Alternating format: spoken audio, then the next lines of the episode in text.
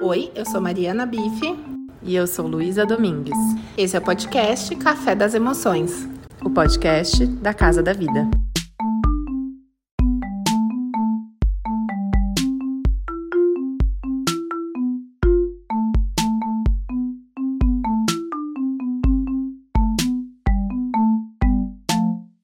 Boa noite, pessoal. Sou a Aline, psicóloga da rede da Casa da Vida. Hoje nós vamos, eu e a Letícia, conversar um pouquinho sobre a importância de elaborarmos as nossas perdas. Só esperar a Letícia entrar. Oi, Lê.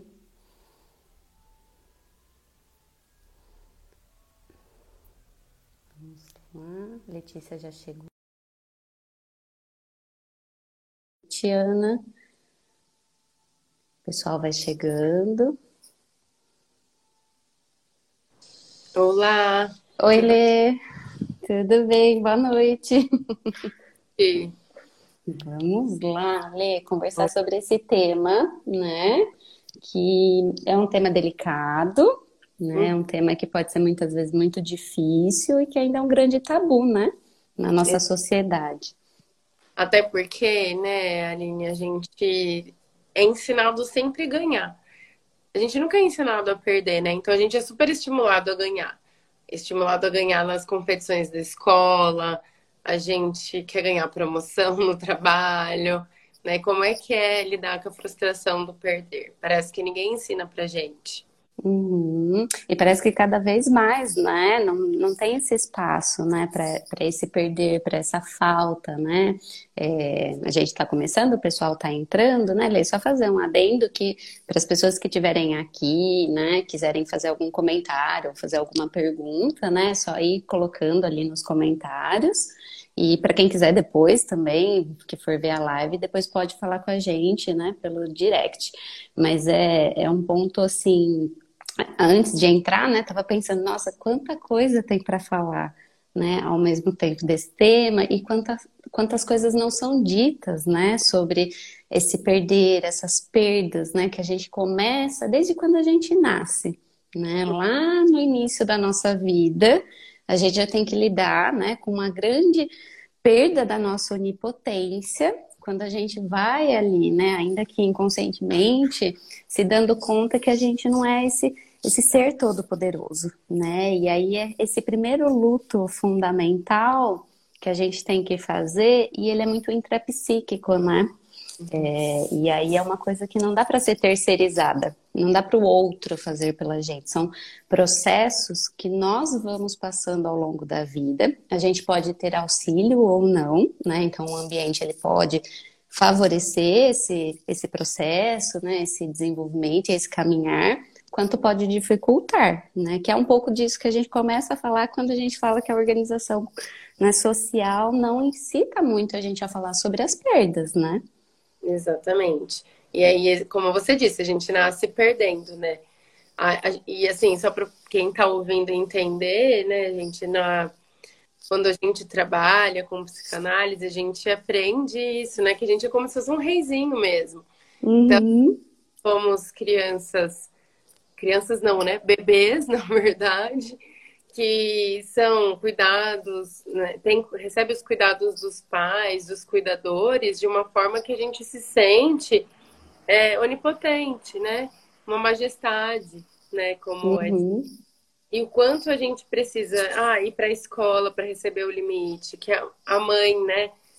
A gente usa o termo da castração, né? Vai colocando esses limites para a gente entender que a gente não é essa pessoa é, onipotente, né? E aí a gente vai perdendo essas crenças de e, e espera-se, né, se tudo der certo, que isso aconteça de fato, porque uhum. senão gente nós iríamos ser pessoas muito difíceis de lidar, né, Aline? Uhum. É, o quanto que essas perdas, né, Letícia, quando você fala assim, espera-se que isso aconteça, são fundantes, né, o que a gente entende aí na linha da psicanálise, para um psiquismo mais possivelmente mais saudável, né, de um funcionamento mais saudável, onde a gente vai em pequenas doses lidando ao longo da vida com essas perdas, né, em alguns momentos, em outros né, grandes perdas, e aí depois a gente vai fazer essa diferenciação um pouco, né, dos lutos simbólicos, que aí a gente pode começar a falar, né, o primeiro grande luto é a questão do desmame? Uhum. né? Dali faz essa separação, né, do bebê com a mãe. Então tem todo um trabalho que o bebê vai elaborando, né, de, daquilo que muda desse ambiente que é diferente, da mãe que já não está mais disponível, então tão, tão disponível assim, né?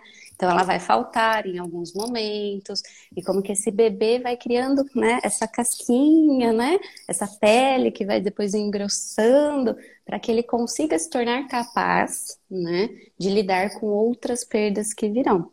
Porque Exato. quando a gente fala de vida, né, ao mesmo tempo a gente fala de morte. Não uhum. tem como falar da vida sem falar da morte, né? Eu acho que é bonito falar que, na verdade, para a vida valer a não para valer a pena, né? Mas acho que para ela ser preciosa, como a gente sabe que é. Eu tô com um pouquinho de tosse, tá? Ah, é a coloca esse, esse brilho na vida, né? Porque a gente nasce sabendo que a gente vai morrer, né? E aí é que ela se torna muito preciosa. E aí que a gente tem que parar para pensar o que a gente vai fazer em vida, né? Uhum. Porque... Entre essas pontes, né? Do momento em que se nasce ao uhum. momento em que, né, se morre. E aí é, é uma questão que, assim, é, é, é, de fato, né, a única verdade que a gente sabe, né, então quando as pessoas falam, é a única certeza que a gente tem é que isso vai acontecer. Uhum. E a gente não fala sobre isso a gente fica muitas vezes, né, tentando adivinhar o que vai acontecer no futuro, hipotetizando mil situações que a gente não sabe, não tem essa certeza. E sobre a morte, né, a gente não conversa. E aí eu acho que é importante a gente trazer para as pessoas que estão aqui acompanhando que um, um dos objetivos que a gente pensou, né, quando a gente pensou no tema da live, é, o quanto que precisam acontecer espaços, né? E é um perfil da, da Casa da Vida, promover espaços onde coisas difíceis também possam ser ditas, também possam ser pensadas, pensando o quão importante isso é para a saúde mental das pessoas, né? É pessoas que estão passando por processos de luto e que muitas vezes acham, nossa, mas tem alguma coisa errada comigo. Eu já deveria, né, estar de tal jeito, porque aí a gente vai, né, trazendo esses pontos, como se o fato, né, de, ai, passou tanto tempo, eu ainda não consigo, eu ainda choro quando eu falo. Aí parece que, que, que tá errado, né? Então, assim, o quanto que a gente precisa desmistificar muitas coisas sobre esse tema, né, e tantos outros que ainda também são tabus, mas para que as pessoas vão podendo também, né? Se entender, pensar, ah, acho que eu tenho que procurar ajuda aqui, né? Então, é, e eu achei bacana quando a gente estava conversando, né, pensando nos pontos de, que você trouxe da possibilidade, assim, falar sobre a morte é uma possibilidade da gente poder falar também sobre como a gente quer morrer, né? Exato. Pensar sobre isso. Exato. Na verdade, assim, a gente tem muita dificuldade em falar da morte, mas ela é inerente à vida, né? Ela vai acontecer. Então, o quanto é necessário, né? Acho que nos livros da Ana Cláudia, que até a gente indicou hoje, ela traz muito isso, porque ela cuida, faz cuidados paliativos, né? O quanto é importante que as pessoas saibam como elas querem morrer, né? Então, vamos pensar que alguém da sua família está com um câncer inoperável. Aí, essa pessoa que está doente, ela não quer falar sobre aquilo, para não é, preocupar as pessoas que estão na volta, em volta dela. E as pessoas que estão em torno também não querem falar, porque não sabem como abordar. Né? Mas assim, como que essa pessoa quer morrer? Ela quer ir para um asilo, ela quer fazer o tratamento, como que ela quer viver, né? Então isso é importante que seja dito. Mas uhum. as pessoas é, é, como se elas fossem um pouco analfabetas para falar de luto e perdas, né? É curioso isso. E até estava pensando quanto a gente se parece, quanto adulto, com uma criança, porque parece que falta. É, falta isso, sim, de, de saber como fazer esse trato com a morte, né? Uhum. Como falar isso para elas. E além dela ser inerente, da gente poder né, escolher como é que a gente vai conviver com, com algumas doenças que surgem no meio, no meio do caminho, é uma, uma forma enfim, né, da gente é, viver com transparência, né? É, coloca ali para as pessoas que estão em volta com transparência como é que você quer viver esse processo. Uhum. Eu acho que isso é uhum. também. Uhum. É, você falou, né, da pessoa que às vezes está adoecida e não fala, não quer falar para não preocupar as pessoas. E o contrário também, né? Às vezes pessoas assim que a gente acompanha em processos, né, pessoas mais idosas que acabam recebendo algum diagnóstico, né, e um prognóstico às vezes de alguns meses ou pouco tempo, o quanto que a família recebendo esse diagnóstico muitas vezes posterga falar né, para a uhum. pessoa, né? Muitas vezes não sabendo como é, como é que eu vou falar isso. Uhum. Elas acham que vão proteger, mas é, na verdade elas estão evitando um assunto que é muito importante. Né? Uhum. E aí, assim, é, é, eu acho que é isso, um pouco do, do como as pessoas se sentem no escuro, uhum. mas porque fala dessa dor, né? De como é viver sem esse outro que é tão amado né? Uhum. Que é tão querido. Né? Essa dificuldade de saber, né? E de. É quase como que esse. Bom, quase que assim, né? Quase que um pensamento mágico. Bom, se eu não falar, né? Talvez não aconteça. Uhum. Ou se eu não falar, né? Ou se eu falar, eu vou atrair. Então, assim, né, esses dias. E, e, e, é interessante porque, assim, esse tema começou a ficar muito. Eu vejo que ele está rodeando, assim, né, a minha prática no consultório de várias formas diferentes, né? Então, assim, tanto da, dos, dos lutos simbólicos quanto essa questão de uma dificuldade de lidar com a perda, né? Com essa falta, quanto das perdas concretas. E aí eu conversava com uma paciente e falei assim, então, né? Olha que coisa, como é quase que, né, ela me contando de uma, de uma condição de uma, de uma conhecida, que assim, estava em estado vegetativo, né, depois de, acho que de um AVC muito grave, eu não me lembro, mas é, ela falou assim, ela não tá lá, né, tá, tá o corpo dela, né, e aí eu falei assim, olha que coisa, e parece que pensar que ela está estar morta é uma coisa muito ruim que você está fazendo, né? De desejar que talvez ela saia dali, aquele corpo, né? Pare de funcionar, né? Porque parece que você está fazendo um mal, né? Mas você vê, ela já não estava lá. E aí parece que assim, nossa, como que eu vou atrair? Como que eu vou, se eu falar assim... É... e aí, quando a gente estava pensando nos pontos, eu lembrei muito assim, de um filme que eu assisti há um bom tempo atrás, que chama, acho que Pronta para Amar, se eu não me engano, é, uma atriz bem famosa, tirando a parte do romance em si, ela descobre um diagnóstico onde ela tem pouco tempo de vida. E aí ela vai planejar, né? Todo o funeral dela, como é que ela quer, né? O que que ela vai, ela vai se despedindo das pessoas. Então, para cada pessoa, ela vai pensando o que que seria significativo ela viver com aquela pessoa, né? E foi a primeira vez que eu pensei assim, gente, eu nunca pensei, como é que será que eu queria, né? É, se eu morrer, como é que eu queria que fosse? E aí eu, eu, sou uma pessoa que gosta muito de chocolate, né? E uma vez pensando nisso, eu falei assim, gente, se eu morrer antes de todo mundo, eu queria muito que vocês servissem brigadeiro no meu enterro. Ai, pelo amor de Deus, para de falar disso, né? Como se eu fosse atrair. Então, olha como que é difícil, né? A gente sabe que a morte vai acontecer, a gente sabe que isso existe não só por doenças, mas por N questões, né? Então, os noticiários estão aí, né, para dar N exemplos. Mas, é, ao mesmo tempo que é curioso, eu não quero falar sobre, ninguém fala, eu sei que vai acontecer, mas eu não quero lembrar. Então, quão complexo isso é para as nossas emoções, né? Uhum. Eu acho que a gente também pode pensar nas crianças, né? Se a gente tem uhum. essa de falar entre nós adultos, imagine viver né, e contar isso para as crianças. Uhum. Eu acho que ela tá isso muito bem, né? É, é, é, eu tenho, assim, vivido isso muito com a minha filha, né? Então, assim, é, tem um livro, né, que até a gente usou um pouco como base para trazer algumas informações, que eu li numa época que eu trabalhava no hospital, lá em Botucatu, na área de oncologia infantil, e que fala, né, a arte de falar da morte com as crianças.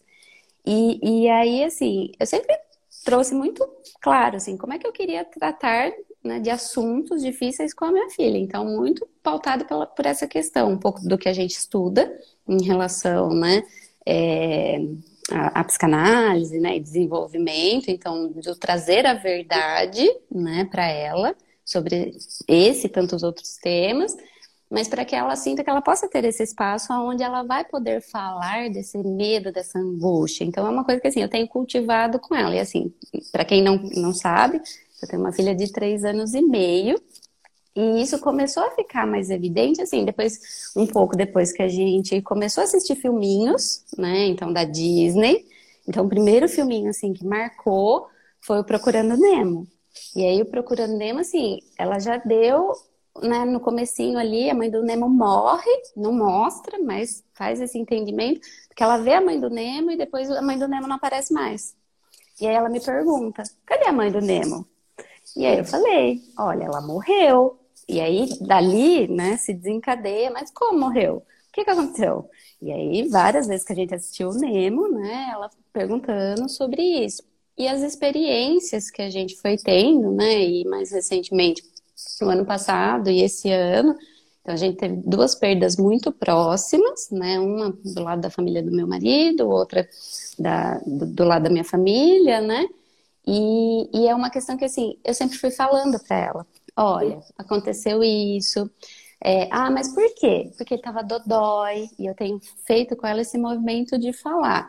Ah, né, ela pergunta, mas por que morreu que estava dodói? E aí eu fico pensando assim, bom, como é que eu vou distinguir para ela que assim, não é todo dodói que faz morrer, uhum. né? Aí eu fui falando, ah, porque ele estava com dodói muito, muito, muito, muito, muito grave, então eu dou uma ênfase e falo uhum. assim, o dodói que ele tinha não tinha mais remédio, né? Uhum. Mas tem dodói que tem remédio e a gente sara, fica tudo bem.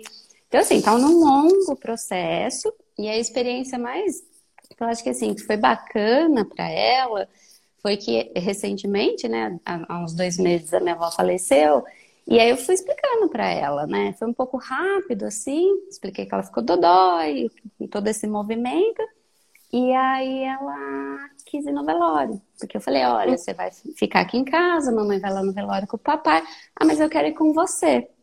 Eu falei, olha, eu vou conversar com o papai, né? Se ele achar que tudo bem também, a gente vai. E uhum. tudo bem, ela foi. Então eu fui já explicando para ela, olha lá, você vai ver as pessoas chorando, você vai ver que ninguém fica conversando muito. A Bisa, né, vai estar assim. Então fui, né, preparando ela para o que ela ia encontrar. Então ela entrou, eu falei, olha, não é um lugar de ficar brincando, mas se você quiser perguntar alguma coisa para a mamãe, você pode vir no meu ouvido e perguntar, né? Ela quis ver, e aí eu falei, olha, ela tá com o olhinho fechado, não vai abrir mais, né? Uhum. Aí ela quis ficar lá sentada um tempo. E aí eu uhum. fui esperando o tempo dela, olhando, observando. Aí eu oferecia para ela, você quer ir para casa agora? E ela falou que não. E ela foi querendo ficar. Acho que ela ficou em torno de uns 20 minutos. E aí depois ela falou assim: "Ah, eu quero ir para casa". E aí a babá tava esperando, a gente levou ela. Mas eu vi que foi muito importante ela poder estar lá, né? Porque daí também, a partir disso, né, ela sabe o que é um cemitério, então eu vou explicando. E aí, essa é uma questão, né? Quando a gente vai trabalhando, e eu tenho trabalhado isso muito na minha análise, né? Questões de, da morte, das perdas. Você vai trabalhando isso, você vai tendo uma segurança outra para poder falar com né? Seja uma criança, seja um adulto, até para se colocar disponível, né? Para sustentar o que vem, seja a curiosidade dela ou seja a dor do outro, né? Uhum. Nesses movimentos, né, Lê? Exatamente. Então, acho que é, é muito legal que a gente possa falar, até para estar preparado para lidar com isso, no, no na, com as crianças, né? E uhum. ver, pensando, né, o quanto as pessoas que têm dificuldade em falar como falar sobre a morte, tem também é, como é que, que são os outros lutos, né, dessa pessoa. Como é que é lidar com as outras perdas? Porque o luto, né, ele não é só da, da pessoa que se foi, né? Ela tam, também pode ser por um trabalho que se, que se perdeu, né? Uma demissão, algo desse tipo. É, e tem pessoas que são tão coladas nesse trabalho que quando isso é tirado deles, eles realmente não sabem o que fazer, né? Porque é uma tem... parte, né, da identidade daquela pessoa. Uhum. Pensa só, Aline, meu pai trabalhou 40 anos no mesmo lugar. Uau. Aí ele tempo, né? E ele era apaixonado, é, ele ainda é apaixonado pela instituição que ele trabalhou, ele é, é, faz voluntário na instituição que ele trabalhou, mas assim, foi no cenário da pandemia, mas a gente fica pensando se não fosse, né? Se fosse assim, olha, a gente está se desligando porque já faz muito tempo. Tchau. Uhum. Então, o melhor dos cenários que isso aconteceu, mas o quanto, o quanto é difícil, porque aquela pessoa vive aquilo, né? E o quanto uhum. é elaborar esse luto, falar sobre isso, né? Uhum. Compartilhar, às vezes, com as pessoas. Então, relacionamento, acho que é algo muito comum também, né? de ter um, um, um, luto assim muito doloroso, porque às vezes são anos com aquela pessoa, o quanto é, parece que a gente nem existe mais, né? Sem aquela pessoa. Fora uhum. que, são é, é, realmente muito simbióticos, né? Que, que, às vezes isso pode ser um grande problema. Como é, porque a gente perde uma parte da gente. De fato, a gente perde. Né? Quando a gente perde o trabalho, quando a gente perde alguém, quando a gente se separa de um relacionamento, a gente tá de fato convivendo com as dores, né? É, da perda, mas também do que foi perdido em nós em relação a essa pessoa, mas o que foi perdido é, da gente naquela pessoa. Acho que uhum. isso é também, né?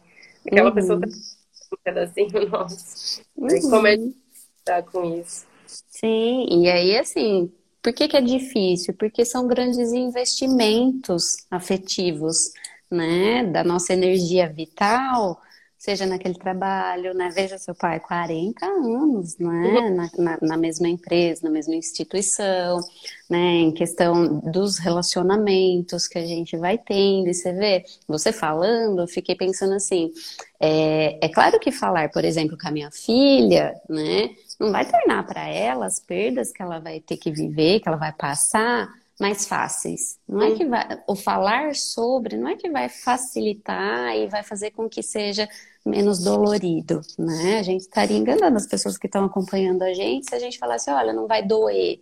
Vai doer, né?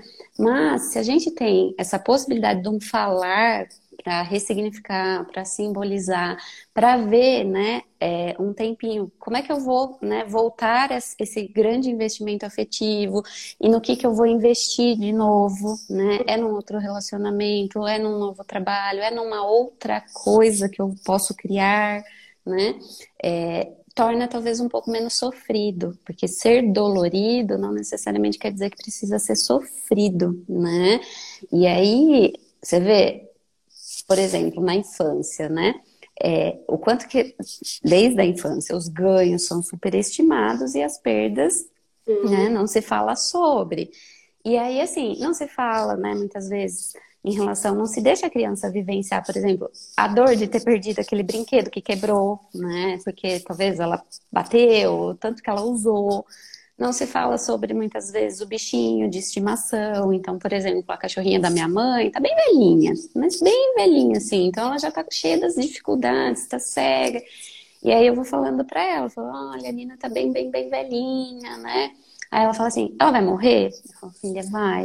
Eu falei, a gente não sabe quando, mas ela tá bem, bem, bem, bem velhinha. E às vezes, né, é, é um ponto importante que eu fiquei pensando que foi ontem mesmo que eu vivenciei isso com ela e eu até falei disso hoje na terapia. Você vê, é, a gente saber de tudo isso também não, não torna tão mais fácil. Eu também tenho que ir vendo ali para falar com ela como é que ela está reagindo. Porque não tem assim, ah, você vai falar com a criança até aqui. Né? Ou, ah, você não vai falar isso aqui. É claro que sim, você não vai abrir tudo. Você vai falar algumas informações na, na linguagem que ela entenda, de acordo com o desenvolvimento dela, né? Mas que nem, por exemplo, ontem. Ela veio assim, vira e mexe, a gente assiste algum filminho, e aí tem alguma questão, que, né, que nem, por exemplo, Toro Ferdinando, o pai morreu, e então aí uma vez ela falou assim para mim, que quando eu morresse, ela ia fazer igual o Ferdinando, que ela ia lá para a fazenda da Nina, que é onde o Ferdinando vai quando o pai dele morre. E ela falou assim, porque daí eu não ia ficar triste. Eu falei, ah, filha, pode ser uma coisa que você pode fazer, né? Você vai achar um jeito de sentir saudade da mamãe, mas sem ficar tão triste. E aí ontem, né, não lembro que a gente tava conversando, ela falou assim, mãe, mas você vai morrer primeiro? E eu falei assim, olha, eu não sei. Eu falei assim, eu espero que sim. Porque uhum. eu falei uhum. assim, eu já sou mais velha, né? Aí eu quero que você viva muito. Falei, mas vamos torcer para mamãe morrer bem, bem, bem, bem velhinha, porque daí a mamãe fica bastante tempo com você. Ela falou assim, mas eu não quero que você morra primeiro, né? E assim, chorando, né? Começando a chorar. Eu falei assim, filha, eu falei assim, não sei, não dá para prever isso. E por um momento eu fiquei assim, será que? Porque eu vou contando para ela, mas assim, eu vou tentando fazer numa linguagem mais, né, ali, é, educativa para ela e bem em alguns pontos, né, fazendo alguns recortes. E eu falei assim, será que eu estou falando demais para uma uhum. criança de três anos e meio? Né? Qual, que é o, qual que é o termômetro? E ali eu fui, dei a continência para ela, né? Eu falei assim, olha, né? É, é uma questão que a mamãe não sabe te responder, mas olha, por isso que a mamãe, né, faz exercício, a mamãe tenta comer os legumes para a mamãe ficar saudável. Então já aproveitei também. Também, né, para ela comer legumes, né? É, já aproveitei o gancho. Eu falei assim, mas a mamãe promete estar com você enquanto a mamãe estiver viva, né? Porque isso eu posso prometer para ela, mas eu não posso prometer que eu não vou morrer. Né? Então, aquela questão de falar assim, ah, não, não, isso não existe, não, né? Ah, não, vou, vou viver para sempre. O quanto que isso vai dificultando, né? Desde quando a gente é criança, ou, por exemplo, evitar com que a criança participe né, dos processos ali, né, do, do, dos simbólicos para se despedir de alguém quando morre. Então, isso é uma grande questão que às vezes vira e mexe aparece dos pais. Ah, mas não levei, porque eu acho que não era um lugar para ela, eu quis poupar. Então, muito assim, claro que dá para entender, né? Esse medo, né? Eu não sei se vai traumatizar, qual, quais são os efeitos. Mas é uma questão, por exemplo, assim, ninguém chega e oferece também para essa criança. Você quer saber como é? Né? Você está curiosa? Uhum. Né? Porque às vezes a criança pode falar, não quero, tá tudo bem. Não precisa uhum. forçar né, a criança a ir e ver e participar, mas também porque restringir, né? Porque se tá aqui na vida, o tempo todo as crianças estão ali, né? Dentro desse. Tem um bichinho que morre, tem um brinquedo que quebra, né? Tem um parente mais, mais idoso que falece nossa vida adulta, né? Parece que é muito mais evidente na vida das crianças, mas veja na nossa, né? Também tem muito, tantos lutos e a gente não vai se dando conta. Eu acho que pra gente fica ainda mais difícil de perceber, porque a gente tá naquela exacerbação do dia, um monte de coisa, e nem acha que, que a gente tem que fazer luto de uma amizade que não tá muito legal, né? Que do trabalho que foi embora, do relacionamento que acabou. A gente só acha, ah, isso aí faz parte, vamos, próximo, né? Uhum. É legal. Uhum. É, e eu sempre falo, né, para ela assim, né? Eu falo, filha, tudo que começa, termina, né? Tem um fim, né? Então, assim, é, é, a morte é essa, essa questão que a gente sabe que vai acontecer, mas a gente quer manter distância, né? Então, por que que também, né? É uma forma da gente se defender essa correria, né? Esse não parar para pensar, né? Uhum. Porque angustia, né? Traz ansiedade, tra traz medo, traz tristeza, frustração, raiva, muitas vezes, né? Então, assim, a gente quer manter lá longe. Exato. E tem um ponto que eu acho muito legal da gente trazer aqui, que é a questão da superação, né? Eu fico pensando se de fato a gente consegue superar um luto, se a gente poderia usar essa palavra, sabe? Porque o luto ele imprime, né, um antes e depois. Então, vamos lá. É, alguém da minha família muito querido, a minha avó faleceu, né?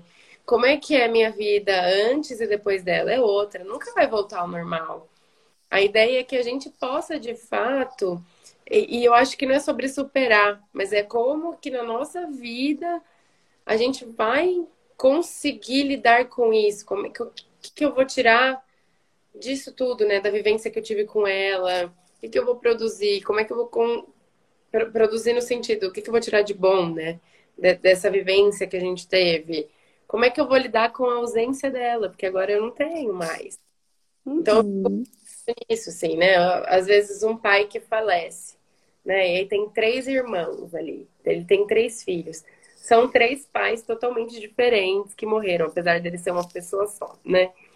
Porque o pai de um é totalmente diferente do outro. E o luto de uma pessoa vai ser diferente do outro irmão. Porque uhum. a gente uhum. fala de, de por mais que seja uma pessoa, né? Como a gente falou, figuras paternas totalmente diferentes, né? Uhum. Então, eu acho que a gente pode falar disso, né? Que existe é, essa famosa e famigerada fases do luto que as pessoas falam tanto, né? E que não é bem assim. É um processo que é individual, que é um processo é, gradual, que é só seu, que não tem. Ah, em seis meses, ó, você tem que estar tá sem nada. É vida que segue. Né? Eu fico pensando que às vezes o luto é eterno, sabe? Uhum. Você não. Você vai aprendendo a lidar com essa ausência, né? E aí dessa. Dessa ausência, a gente vai entendendo que é, na verdade, uma presença simbólica, né? Não existe uhum. presença, mas uma presença simbólica que está dentro da gente. Eu uhum. acho isso é o de fato elaborar o luto, né, Lina? Uhum. É, e eu acho que é, é, esse, como cada um, tanto a dor é muito singular, né? Por isso que, assim, a gente não pode dimensionar qual é o tamanho da dor daquela pessoa, né? Em relação àquela perda, seja uma perda concreta ou simbólica que ela está vivendo, né? É muito singular. Da mesma maneira, quando você fala, né, o mesmo pai, mas três lutos diferentes, né, pelos filhos diferentes, como é que vai ser essa acomodação dessa experiência, né, na vida? Então, como é que cada um vai acomodar essa experiência de perder um pai, de perder alguém, né, que ama muito, na própria vida? E isso leva um tempo, né? Uhum. Só que é um é tempo que não dá para ser delimitado tão precisamente como isso. Ah, seis meses. Ah, é um ano, né? Não dá para saber. É, e aí o que que acontece, né? Os DSMs da vida que trazem né, lá os seus critérios, muitas vezes né, as pessoas vão tendo acesso e isso vai caindo de uma maneira para elas, como assim, bom, se eu já passei né, desse tempo, né, ou para outros profissionais que às vezes não vão né, trazendo essa complexidade sobre o assunto, ah, tem alguma coisa errada, uhum. né? Enquanto que vai ser muito particular, né? Tanto o que a pessoa vai fazer, né? É, depois, né? Como que ela vai lidar com as coisas daquela pessoa, né? Como que ela vai reestruturar a vida dela a partir daquilo. E, e é, é, assim, eu acho que um ponto interessante para a gente trazer, né, Lê? é que assim, as pessoas que estão ao redor, né, e aí volta naquele ponto lá do começo, né, que o ambiente ele pode facilitar ou dificultar, né? É, claro que elas têm as melhores das intenções quando elas vêm de alguma maneira tentar dar um apoio, mas falas, né, do tipo, ai, foi melhor assim, né, ai, tá num lugar melhor, nossa, mas estava sofrendo. é, é, eu Cortou um pouquinho. Isso, a vida continua, ah, mas você tem que ser forte, né? O quanto que isso tira a possibilidade dessa pessoa de fato se sentir acolhida, né? De fato sentir que ela tem alguém que possa escutar. E assim, as pessoas que eu acompanhei em processos de luto, né, aqui no consultório, o que, que eu percebo? Que elas precisam contar. Uhum. Elas precisam contar muitas vezes, né? é, a mesma história de N maneiras diferentes e falar daquilo, e aí eu estou ali disponível para ouvir. Porque cada vez que ela conta, ela vai ressignificando um pedacinho. Cada vez que ela conta, traz um outro pedacinho para pensar uma outra coisa, né? E o quanto que a gente tem dificuldade de parar e ouvir. e se colocar disponível para ouvir o outro que está vivenciando uma dor, uma perda, né? Então, porque, por quê? Mexe com a gente, mexe com a, com a sensação assim, isso vai acontecer comigo. Se não aconteceu ainda, vai acontecer. Porque é aquele ponto, a gente sabe que em algum momento, sejam rupturas, sejam finais de ciclos, né? Perdas concretas vão acontecer. E por que que os filmes, né, onde se morre, né, por exemplo, Marley e eu, não sei, mas assim, eu me debulhei de chorar. Marley e eu.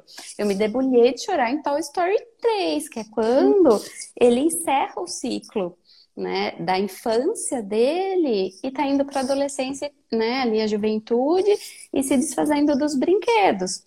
E eu tava num momento onde Mariana Biff vai lembrar que a gente tava no último ano da faculdade e, eu, e assim foi muito difícil, né, porque era toda uma estrutura de vida, todo, toda uma questão de vínculos que eu sabia que ou iam acabar ou iam se modificar. Né? E aí, é, esses lutos nossos, né, nessas nesses filmes, a gente se identifica, na verdade, né, com aquilo. Porque ou a gente vai passar, ou tem alguém próximo do nosso lado passando, né? Uhum. A gente, uhum. nós, né, não pela, pelo, pela, pela história em si, não só pela uhum. história em si, né? E o quanto é importante essa história do ambiente mesmo favorecer, né? Porque muitas vezes a gente tá é, com pessoas que vão negar a nossa dor, né? Então eu tô de luto, mas as pessoas estão ali negando a dor através dessas frases que você trouxe, ou aquela famosa, ai que triste, né? Ela perdeu para a doença, como se a doença não fizesse parte da vida, fosse algo assim, ai, dá para vencer, né? Dá para encarar toda a doença, assim, você é invencível. E não, não é isso, né? Uhum. E o uhum. quanto é importante que a gente possa de fato oferecer oferecer uma escuta, um acolhimento e principalmente em vida criar boas memórias, né? Eu acho que isso faz muita diferença na hora da morte, de qualquer forma, para quem está enlutado e para quem foi também, né? Dá sentido para sua existência. Aí cada um vai encontrar a, a sua maneira de dar sentido para a existência. Mas o quanto isso muda tudo, né? Uhum. Tanto morreu para quem ficou, né? O quanto é importante as memórias. E aí a gente tem aqueles cinco arrependimentos na hora da morte, que. Na hora não, não sei, não lembro como chama o livro, mas é de uma. De uma, de uma enfermeira que cuida de. faz cuidado paliativo também. Uhum. E ela fala o quanto é importante, as pessoas se arrependem, né? De, de não terem cultivado as amizades, de não terem feito tudo que elas queriam, né? Claro que tudo que a gente quer, a gente vai fazer mesmo, né? Mas uhum. feito mais do que a gente, né? Às vezes a gente deixa de fazer muitas coisas por vergonha ou medo. Acho que é disso que, que ela traz. É, eu não lembro os cinco, mas enquanto tem vários arrependimentos ali que, que são comuns que a gente pode olhar e dar um jeito nisso aqui em vida, né? Criando uhum. umas memórias sentido, né? Para que a nossa hora também seja em paz, né? Eu acho que é importante pensar isso. Não é só falar uhum. da é falar da nossa também. Uhum, sim, né? Mas é, é, você vê, nesse sentido, assim, o quanto que a gente pode aprender uhum. com a experiência de pessoas, né, que estão nessa caminhada em relação, né, a, a, a uma morte uhum. mais delimitada, então num processo de doença, porque caminhando para ela todos nós estamos, né? Então, é, e a gente pode aprender muitas coisas, tanto que a, questão dos livros, né, que a gente trouxe como uma possibilidade de indicação, é o quanto que pode suscitar na gente reflexões sobre como a gente tem lidado ou como a gente não tem lidado com esse assunto, como é que a gente quer tentar a partir de então, né? Olha, eu nunca tinha pensado sobre isso, eu acho que é importante eu pensar nisso, né? Então, assim, a gente pode aprender, não necessariamente só quando a gente está lá no, no processo em si, né? Quando a gente está vivenciando aquela experiência, está acontecendo com a gente, a gente pode aprender com com, com, essas experiências que a gente vai ouvindo, que a gente vai se colocando disponível para ouvir. E até com é... pequenos outros lutos que a gente vai vivenciando, né? Uhum. um luto assim de alguém muito querido que faleceu, né? Uhum. Bastante, assim. E aí, né, ele não queria. Tem uma, uma metáfora que eu até li no livro da Ana Cláudia, achei legal trazer, porque ela diz que é como é, o luto fosse uma caverna. Que a gente está ali sozinho, é o nosso processo, e a gente precisa de muito silêncio para viver aquela dor, né? Só que tem um processo que é dual no luto, né? Ou seja, ele tem hora que você precisa de muita introspecção para acolher essa dor, e hora que a vida vai falar: olha, o telefone está tocando, olha, tem que levar os filhos na escola. E aí você fica, né, oscilando entre preciso seguir minha vida e preciso olhar para essa dor, né? Uhum. E, e, que de fato o aquela história que a gente, até um pouco do que a gente conversou aqui sobre o ambiente, acaba sendo muito importante. De ter essas pessoas que entendam que esse momento é mesmo muito complicado, que não é, não é sobre negar, mas tem hora que a hora que a gente vai ter que viver mesmo no, em luto, né? Uhum. Ter que respeitar essa dor e ficar nessa caverna. E, uhum. e porventura, né? ficarmos o tempo demais ali, que a gente possa pedir ajuda para profissionais. Acho que isso é muito importante. Uhum. Porque não, né, é solitário, acho que na medida em que ninguém vai vivenciar essa dor, né, por você, então não dá para transferir, e ainda que transferir seria uma outra pessoa sentindo, então seria diferente, então é solitário nesse sentido, mas não precisa ser sozinho, né? Eu acho que quando pensar em buscar pessoas que a gente sente confiança, que a gente vê essa disponibilidade para escuta, para estar tá ali, para né, estar junto, porque às vezes é só estar junto, né? Então, que nem, por exemplo, quando eu trabalhei lá no hospital, né? Obviamente, eu passei por muitos processos com muitas famílias, então eu acompanhava as crianças e os adolescentes. Uhum. E aí, né, óbvio que eu passei né, muitas perdas junto com as famílias, e às vezes o meu trabalho era só ficar lá, disponível, segurando a mão, né? Muitas vezes eu oferecia um copo d'água, mas o estar junto. Eu não ficava falando, né? Olha, eu tô aqui. Se quiser falar alguma coisa, tô aqui com você. E eu lembro de uma família que assim, eu fiquei umas três horas sentada junto, naquele processo, né? E intervenções verbais não, não aconteciam, mas eu estava ali, né? Então, assim, o quanto que a gente pode fazer esse movimento para outras pessoas que a gente gostaria de cuidar, né, Lê? Travou um pouquinho aqui para mim, Lê. Não sei se você está aí.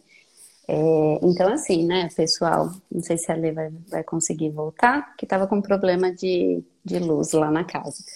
É, quando a gente pensa né, em relação ao como a gente pode se colocar disponível para as pessoas, né, a gente pode falar: olha, é, eu sinto muito que você esteja passando por isso, é, meus sentimentos, eu estou aqui se você precisar. É, né, é, se você quiser conversar sobre esse assunto, né, eu estou aqui disponível. Se você precisar de ajuda com alguma coisa, é a sensação do eu estou aqui, né?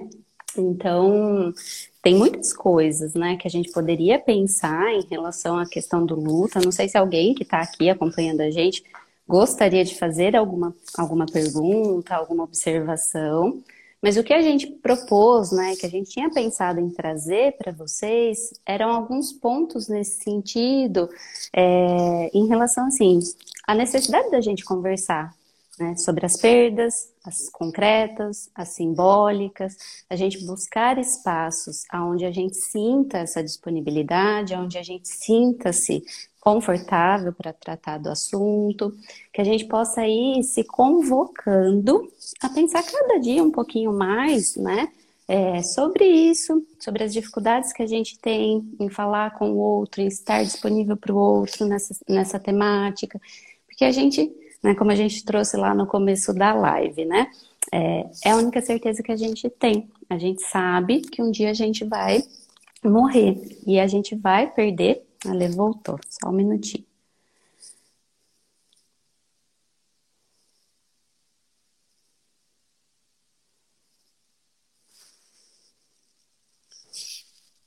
Lê, voltou? então, eu estava eu tava falando aqui para o pessoal, enquanto você não voltava, né, que a nossa proposta em trazer esse tema era para que a gente pudesse, né, fazer com que as pessoas fossem se convocando a conversar, a pensar um pouco, cada dia um pouco mais sobre essa temática, né, porque a gente sabe que a gente vai ter essa experiência, a gente ainda não teve, a gente vai ter, né, então, assim, o quanto que, às vezes, muitas vezes, o que a gente pode falar é assim, eu tô aqui, né? Eu sinto muito que você está passando por isso. Você uhum. precisa de ajuda com alguma coisa, né? É um se colocar muito disponível, né? Eu acho, né, Aline, que eu acho que a gente precisa falar da importância da elaboração do luto, né? E isso tudo que, você, que a gente conversa aqui é para amadurecer, ir amadurecendo o nosso ego, né? Para essas perdas. É claro que vai ser sempre difícil e dolorido, mas de poder transformar. Eu acho que esse, isso é trabalho, né, de luto. A gente pegar aquele momento que é de muita dor e sofrimento, que às vezes a gente vai sentir raiva mesmo, que vai ser muito difícil, porque que essa pessoa foi embora. É... Nossa, eu devia ter feito mais por ela, dá até uma culpa, né? Uhum. E aí a gente conseguir ir trabalhando, entendendo que aquela pessoa não existe mais no plano que é real para participar do nosso do, do que é simbólico, né? Do, do, que a gente significou ali, do, daquele lugar que a gente reservou para ela, que é também só nosso. Uhum. Isso é muito importante, porque se a gente fica, né, só é, é, é frustrado, com raiva, o quanto a gente não consegue fazer reparação do luto, né? Uhum. Então, é como se a gente tivesse. Sabe quando a, a, a, aqueles casos assim que, que a gente vê, né? Ah, aquela pessoa, é, aquela pessoa se liberou, né, para morrer. Tipo, foi um, o último familiar foi lá visitar e aquela pessoa foi embora. Acho que o processo de luto é um pouco isso, mas com a gente, né, internamente. Uhum. ah, tô deixando ela aí. No plano real, tô deixando ela aí. Ela tá aqui dentro, né? Uhum. Ela, ela, eu ela. ela foi, mas ela está aqui ao mesmo tempo.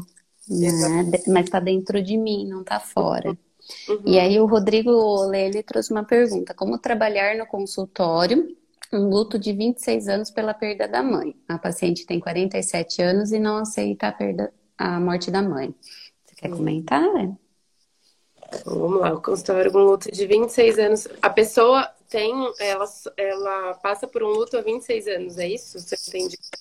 Isso, ela tem 47 e a mãe é, faleceu há 26 anos. Eu acho que é muito difícil falar sobre um caso que a gente não tem muito conhecimento, mas eu fico pensando nisso, né? De, de desmistificando essa ideia do que, que é o se é que esse luto tem que ter um fim, né? É, como, é, como é que é esse luto? A gente precisa entender, né? Como é esse luto, qual tipo de sofrimento ela tem a partir disso. Uhum. Mas eu acho que existe uma ideia. Perdão. Que as, que as pessoas precisam se curar. Assim, eu nunca mais vou sofrer porque minha mãe morreu. E talvez você vá sofrer a vida inteira por isso. Uhum. Mas quanto disso atrapalha o seu dia a dia? É, isso tem né, feito. Como é que isso tem, enfim, comprometido a sua saúde mental? Eu acho que uhum. precisa ser trabalhado, né? Isso, né? Avaliar se é, o, o que essa perda ou como essa perda ainda está impactando talvez a funcionalidade da vida dessa pessoa. E aí, eu não sei, né? Ah, ele, ele colocou, voltou complicado com depressão e pânico. Então, eu ia trazer esse ponto, né? Da falta de informações em relação ao caso, mas você vê quantas outras coisas também vão né, trazendo essa, essa junção para complexificar ainda mais, né? A possibilidade, talvez, dela elaborar alguns pontos em relação a essa perda que está tornando ainda mais difícil essa vivência, né? Então, assim, o que eu iria trazer, né, é, o que eu não sei como que é a, a prática ali do Rodrigo, quais, quais são as questões, Mas me pegou assim, o que, que seria aceitar a morte uhum. da mãe? Né? Me pegou esse termo, nesse sentido assim, será que de fato ela, ela não aceita, né? Ou aceita em certas partes, outras ainda não? Será que é uma questão que eu tô achando que ela tem que aceitar porque já passou tanto tempo e você não pode, né, falar com tristeza sobre isso? Ou cada vez que você ouve alguma coisa sobre a sua mãe, ou uma música que lembre, você não pode chorar, por que, que você ainda está chorando? Já passou tanto tempo. Então, assim, a gente vai descendo as camadas e vendo o quão complexo fica, né? Porque aí ele trouxe essas informações tem outras questões emocionais que dificultam ainda mais. Então, é, não dá para gente colocar, né, assim, um ABC desse passo a passo do que teria que ser feito. Mas, né, o quanto que ouvir né, essas questões e fazer esse acompanhamento, né, também com psiquiatra, para poder, né, de fato ver se não precisa desse acompanhamento, ou até que ponto. Então, vai se complexificando, né, essas experiências. E que provavelmente não é só o luto da mãe, né? Quais outros lutos aí estão sendo feitos dentro dela em relação a ela mesma, né? Então, acho que uhum. isso é um uhum. ponto. Mas é um trabalho é, que só quem tá ali com ela que, que consegue de fato fazer, entendendo o caso, né? Certinho. Uhum, sim.